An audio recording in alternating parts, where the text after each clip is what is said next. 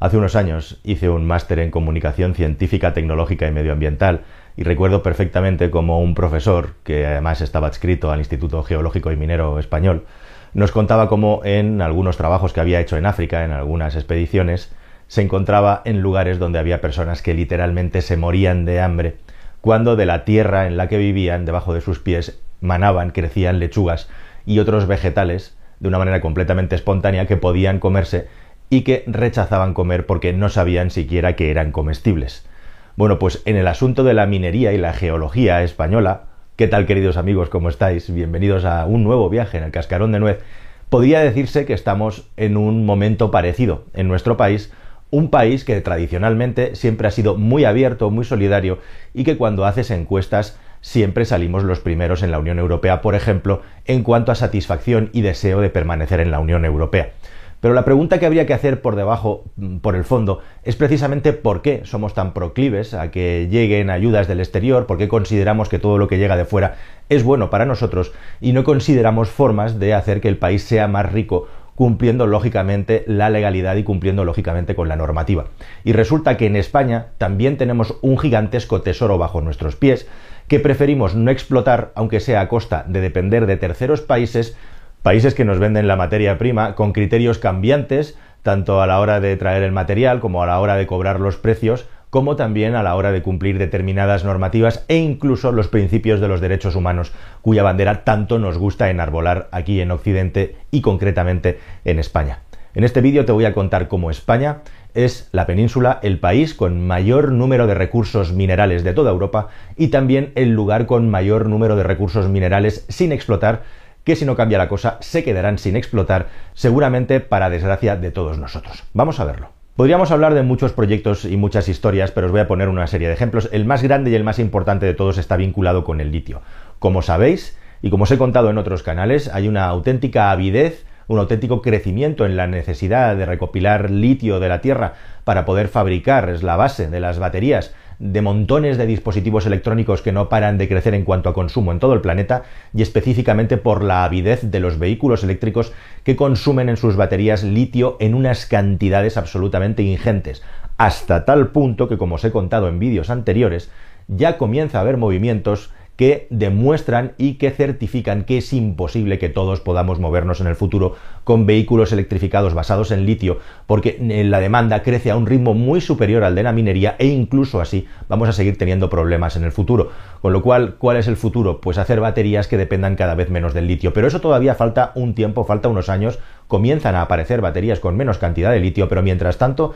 la avidez por consumir litio y por supuesto por extraerlo de la Tierra no va a frenar y de hecho en lo que llevamos de año 22 el precio del litio se ha multiplicado por 6 por todos los factores externos que hay ahora mismo en el mundo de la economía. Pero bien, tenemos a nuestro otro lado de la raya, como le llaman, a la frontera, simpáticamente, entre España y Portugal, un país, Portugal, que además de ir por delante de nosotros en materia de penetración del automóvil eléctrico, además de ir por delante, entre otras cosas, por su y por la política estatal con el asunto de los cargadores de coches eléctricos, también va a años luz de España en lo que se refiere a la minería vinculada al automóvil eléctrico. Y es que Portugal ha sido agraciada geológica y mineralmente con uno de los mayores yacimientos, con una de las mayores reservas de litio de toda Europa. De hecho, probablemente sea el país que más litio tiene de toda Europa y digo probablemente porque habrá que ver en el futuro si en Alemania, si se ponen en serio con el litio, si no los superan con toda la riqueza que tienen en sus grandes cuencas eh, fluviales. La cuestión es que ahora mismo en Portugal ya hay licitadas nada menos que seis minas de litio que se van a comenzar a explotar por parte de empresas que vienen de países de fuera, que son auténticos gigantes de la minería, de Inglaterra, por ejemplo, y también de Canadá. Seis minas de litio en Portugal que ya están en proceso de licitación para comenzar a construirlas y a explotarlas próximamente. De hecho, se habían identificado hasta 11 yacimientos de litio en ese país, en Portugal, de los cuales se han descartado 5 por cuestiones medioambientales y se han acabado eligiendo 6 tenían donde elegir. Pero bueno, te preguntarás si Portugal, que está a nuestro lado, tiene tanto litio, en España, aunque no tengamos tanto, también tenemos que tener. Y efectivamente lo tenemos. De hecho, los mayores yacimientos, los más grandes de Portugal, están en el noreste del país, lindando con Galicia y con Castilla y León. Pero es que resulta que justo al sur de Castilla y León, donde está nuestra querida comunidad de Extremadura, está el mayor yacimiento que se llama de Europa, habría que verlo, como digo, comparado con los últimos descubiertos en Alemania, pero del lado de español de la raya no solamente tenemos litio también, no tanto como Portugal, sino que tenemos el mayor yacimiento de toda la península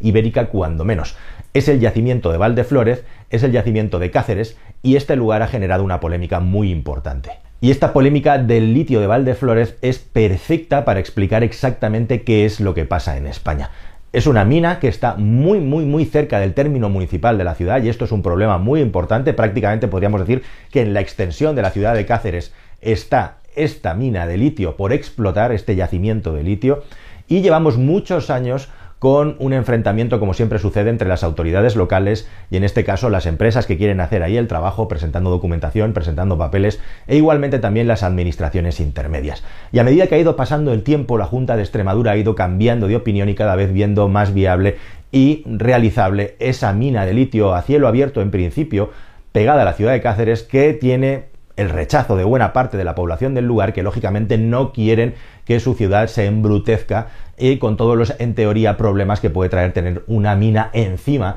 Y específicamente para el asunto del turismo que por lo visto junto con la flora y fauna es tan importante para nuestro país. Pero la cuestión es que en los últimos tiempos, como digo, con todo lo que está ocurriendo con el vehículo eléctrico, Extremadura se ha dado cuenta de la tremenda oportunidad que supone el automóvil eléctrico para esa comunidad autónoma. Y han estado trabajando y peleando para poder levantar esa mina en la ciudad. Y la empresa igualmente ha intentado por todos los medios que ese proyecto se pusiera en marcha hasta el punto que el año pasado en el 21 cuando todo esto de las fábricas y centros de producción de baterías para automóviles eléctricos estaba muy caliente Extremadura se postuló para que hubiera una fábrica de baterías en ese lugar e igualmente también la Unión Europea puso el foco en el hecho de que efectivamente en España las futuras fábricas de baterías de automóviles eléctricos tenían que estar en lugares con menor nivel de desarrollo y no siempre centralizados en los mismos sitios. Bueno, al final esta primera fábrica importante ha acabado en la Comunidad Valenciana, como sabéis, en Sagunto, lugar por cierto también, que no se cuenta mucho, que tiene una central nuclear al lado y algo tiene que ver, porque las centrales nucleares en España, si nadie lo remedia, se van a acabar desmantelando también y hay mucho personal trabajando para una gran eléctrica, con lo cual algo de influencia, algo de lobby también tienen las empresas eléctricas en generar un proyecto de futuro, un proyecto de continuación de lo que son sus centrales nucleares, que una vez desmanteladas, después de pasar más o menos un lustro, no tienen dónde ser colocados. Así que al final esa fábrica de baterías ha acabado en Sagunto, Valencia, y no en el oeste del país, donde más litio hay, que tiene todo el sentido del mundo, y la Junta de Extremadura anda peleando para ver de qué manera puede levantar un proyecto allí en esa zona. Mientras tanto, el alcalde de la ciudad de Cáceres se niega en rotundo a que allí se abra una mina de litio, y lo último, lo último, es que el proyecto se había propuesto que fuera subterráneo, que es una forma de sacar el litio en ese lugar mucho más costosa que sacarlo a cielo abierto y se siguen negando y cada vez hay menos posibilidades según pasa el tiempo que al final ese tesoro de litio que hay pegado a la ciudad de Cáceres se acabe explotando de algún modo, mientras en Portugal, al otro lado de la raya, nada menos que cinco minas de litio se van a acabar explotando sin ningún tipo de problema. Pero si este modus operandi made in Spain tan típico te parece curioso y extraño en el caso de la mina de litio de Cáceres, espérate que todavía hay más. Actualmente en España hay 25 proyectos de minería que están completamente paralizados, que están metidos en un cajón de la administración sin poder continuar adelante porque faltan permisos, porque faltan autorizaciones o porque están sin edie siendo recurridos en la administración pública, en los tribunales, por parte de toda clase de estamentos, ya sean públicos o privados. ¿Qué está pasando aquí? Bueno, pues que allá donde se intenta levantar una mina, donde se intenta abrir para extraer cualquier tipo de material o producto de materia prima, siempre hay una pega medioambiental, siempre hay un problema que impide que esto se pueda seguir ejecutando, impide que esto se pueda seguir realizando. Y tenéis que saber que, como os decía, España es quizá el país de la Unión Europea que más recursos minerales en general tiene, es el tercer país europeo que tiene más materias primas consideradas como críticas, de esas que conforman luego los productos más tecnológicos y avanzados que se están produciendo en la actualidad, y es la segunda mayor reserva de tierras raras que hay en toda la Unión Europea. Es uno de los mayores tesoros que tiene la península ibérica, sumado también, por supuesto, al gas y también al petróleo como fracking, que jamás se ha explotado en la península porque se acabó prohibiendo en todo el territorio peninsular que se hiciera fracking. Yo no estoy ni a favor ni en contra, pero es muy importante saber que actualmente lo que estamos haciendo es vivir en gran medida del fracking y del shale gas, que es otra técnica novedosa de extraer gas que se practica en los Estados Unidos de América y que ha hecho que se conviertan en los productores números uno de petróleo en el mundo gracias a estas técnicas e igualmente también de gas de esquisto que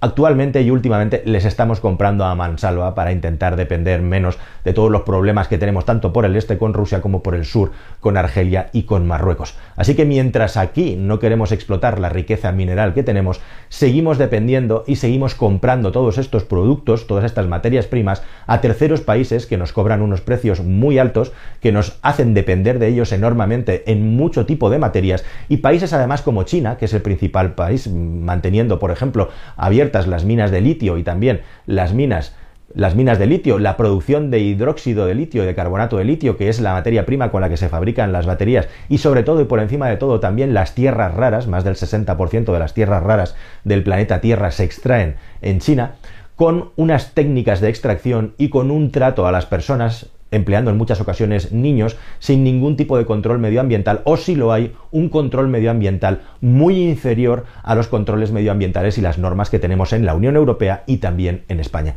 Así que esta es la gran paradoja. Mientras aquí no dejamos que nadie haga un agujerito en el suelo, permitimos que todo esto se haga en otros países, con unas agresiones al medio ambiente local mucho más fuertes que las que tendríamos aquí y dependiendo enormemente y grandemente de ellos porque aquí no queremos que se nos ensucie el lugar, no queremos que nadie mancille nuestra tierra. ¿No os parece paradójico? Bueno, pues en España tenéis que saber, podríamos poner muchos ejemplos, que en su día en Extremadura se rechazó la apertura de una refinería de petróleo muy grande que podría haber traído mucho empleo a ese lugar, tanto por parte de los dos partidos que estuvieron en el gobierno en esa época, tanto el PSOE como el Partido Popular, luego ha pasado el asunto de Valdecañas, esa denuncia de una persona en un páramo al lado de un pantano en el que nadie se había preocupado nada de qué es lo que había, había una persona que ya ni siquiera vive en el lugar, la prohibición del fracking en todo el país, la prohibición de mantener la licencia a una empresa que mantenía unos pequeños pozos petrolíferos en la provincia de Burgos desde hace muchos años y que daba algo de comer a esa comarca, cuando España importa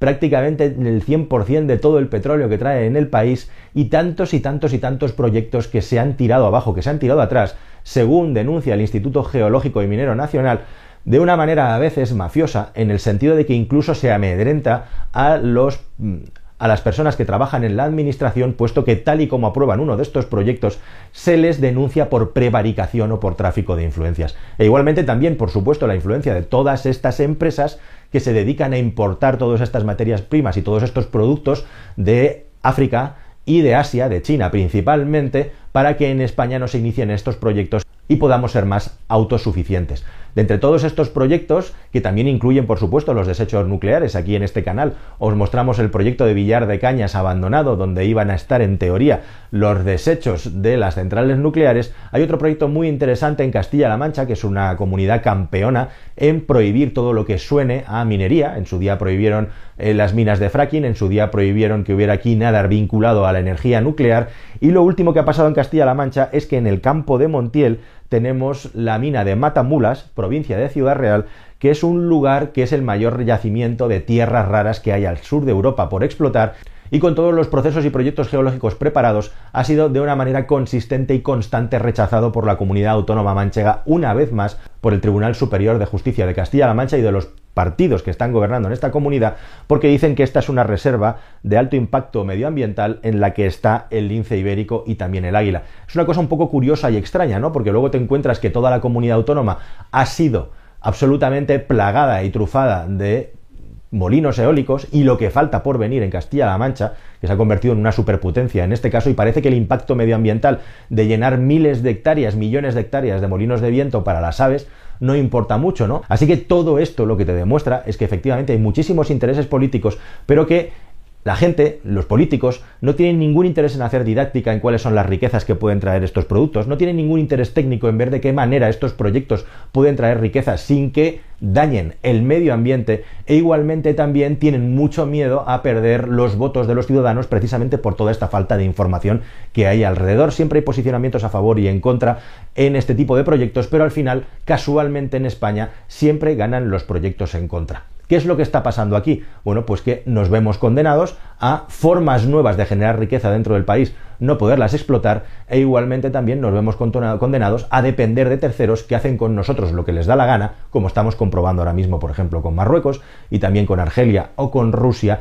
mientras nos vamos haciendo más pobres y más dependientes del exterior, porque parece ser que esta es la manera en la que nos han educado. España, el país que lo quiere todo, a cambio de nada. Esto es lo que hay, queridos amigos. Hasta el siguiente vídeo. Adiós.